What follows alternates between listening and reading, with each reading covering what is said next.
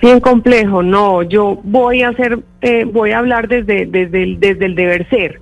Ernesto, aunque usted me ha planteado que plantee el ser, yo le voy a plantear el deber ser. El deber ser es que recuperemos el diálogo, el deber ser es que eh, recuperemos eh, el respeto por el gobierno corporativo de empresas tan importantes como empresas públicas de Medellín. Y también es cierto, esto, es importante, es una tarea que también haremos.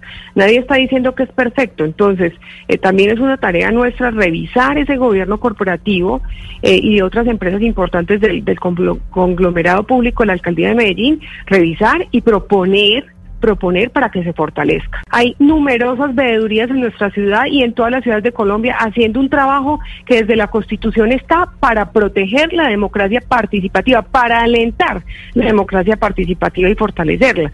En ese sentido, me parece muy grave que se tergiverse y además que se estigmatice el trabajo de todas las veedurías.